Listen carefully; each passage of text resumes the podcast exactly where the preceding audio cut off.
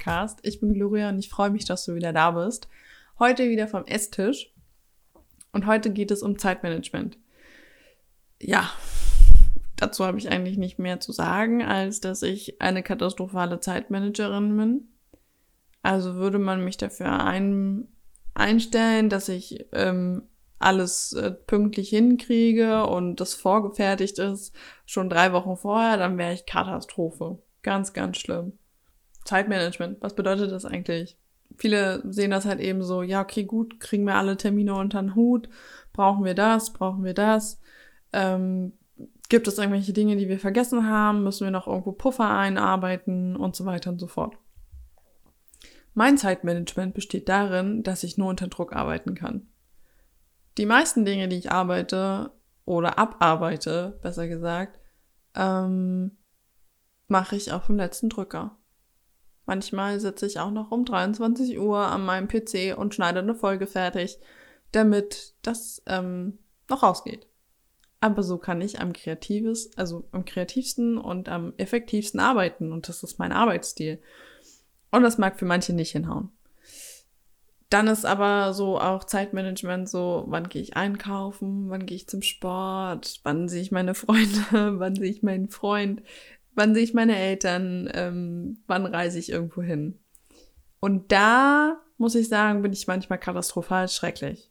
Also weil ich dann ähm, Sachen nicht fertig gekriegt habe, dann muss ich irgendwas verschieben, weil ich es falsch eingeschätzt habe. Und ich habe schon in vielen Jobs gearbeitet. Wirklich in vielen. Ich habe im Radio gearbeitet, ich habe in der Bowlingbahn gearbeitet, ich habe in einem Exit Room gearbeitet. Die Leute kennen mich ja jetzt irgendwo schon auch so ein bisschen, die jetzt meinen Podcast hören. Für die, die mich noch nicht kennen, ich habe wirklich schon vieles gemacht. Und wenn ich eins weiß, ist, dass jeder Job anders funktioniert. Und das ist hier auch so ich kann mir quasi vorstellen, dass mein Leben aus mehreren Jobs besteht, aus mehreren Bereichen, die einfach anders ticken. Im wahrsten Sinne des Wortes. Es gibt Tage, da kriege ich alles super hin. Da bin ich aber auch voll auf Zack. Also da ist dann Aufstehen morgens, Kaffee machen, Frühstücken, hinsetzen, fertig machen, Zähne putzen, rausgehen, einkaufen gehen, alles und so weiter, kochen zu Hause. Klappt alles aber lass da eine Sache dazwischen kommen und mein ganzes Zeitmanagement ist Katastrophe.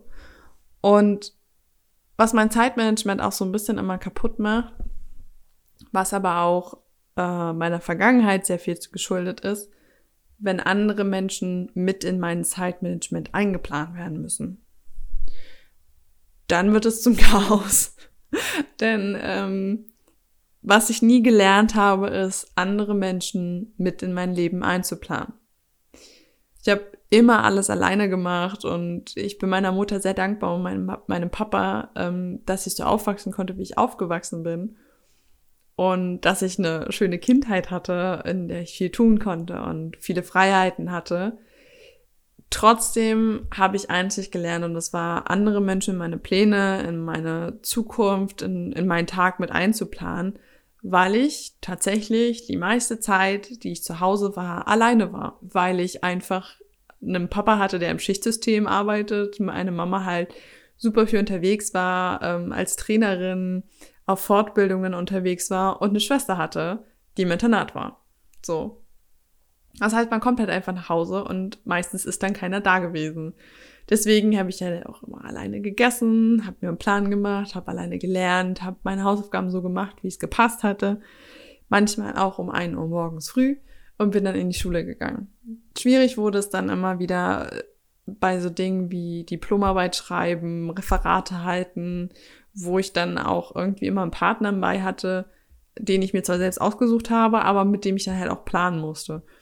Und manchmal hat es dann halt einfach nicht in meinen Plan gepasst oder in dem von den anderen. Und das hat mich halt immer rausgeholt.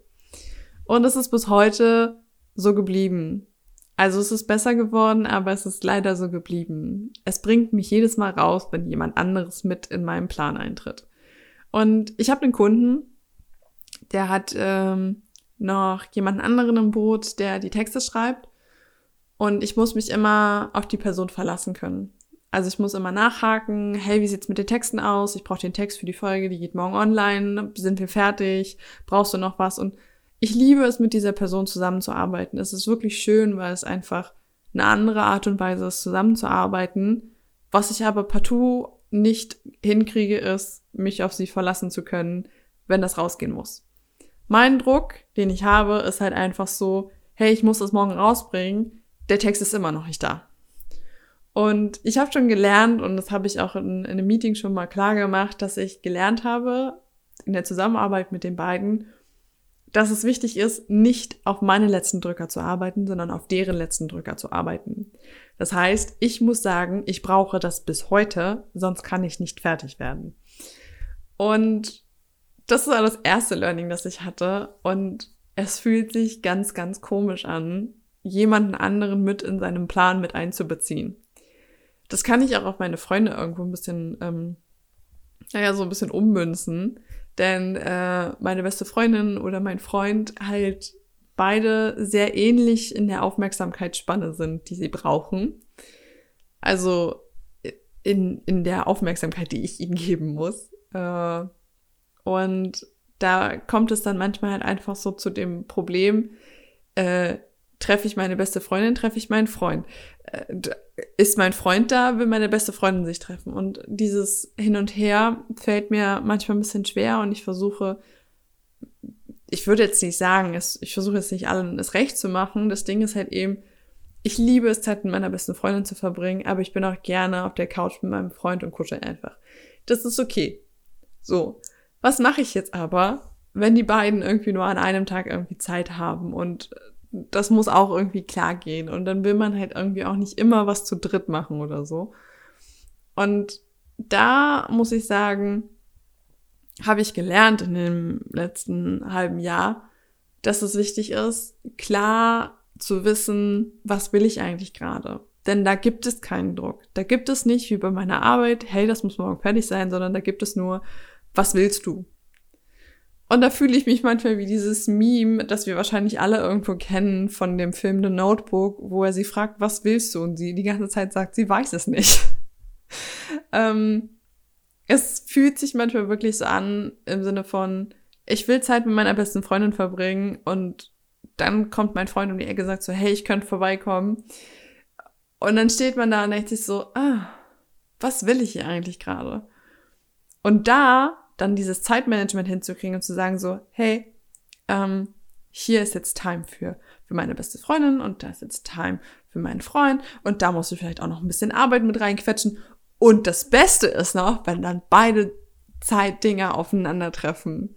Wenn meine Arbeit mit meinem privaten Zeitmanagement so super krass kollidiert.